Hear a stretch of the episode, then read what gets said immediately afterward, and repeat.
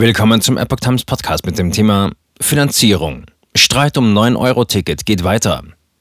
Ein Artikel von Epoch Times vom 26. April 2022. Vor den finalen Beratungen im Bundeskabinett zum 9-Euro-Ticket für den öffentlichen Nahverkehr hat die Verkehrsministerkonferenz VMK darauf gepocht, dass der Bund zu seiner Zusage steht und die Kosten für die Organisation und Umsetzung übernimmt. Die Risiken dürften dabei nicht auf die Länder übertragen werden, sagte die Bremer Mobilitätssenatorin und VMK-Vorsitzende Maike Schäfer den Zeitungen der Funke Mediengruppe. Die Länder seien bereit, gemeinsam mit dem ÖPNV-Aufgabenträgern alles dafür zu tun, um das beschlossene 9-Euro-Ticket termingerecht bundesweit zum 1. Juni 2022 umzusetzen. Schäfer machte einen zusätzlichen Finanzbedarf von 1,5 Milliarden Euro geltend.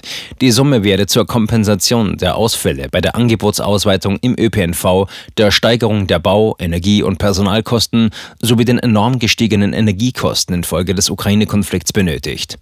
Diese Summe muss durch den Bund bereitgestellt und im Regionalisierungsgesetz verankert werden, so Schäfer. Der Bund müsse seine Zusagen im Koalitionsvertrag zur Erhöhung der Regionalisierungsmittel in 2022 einhalten.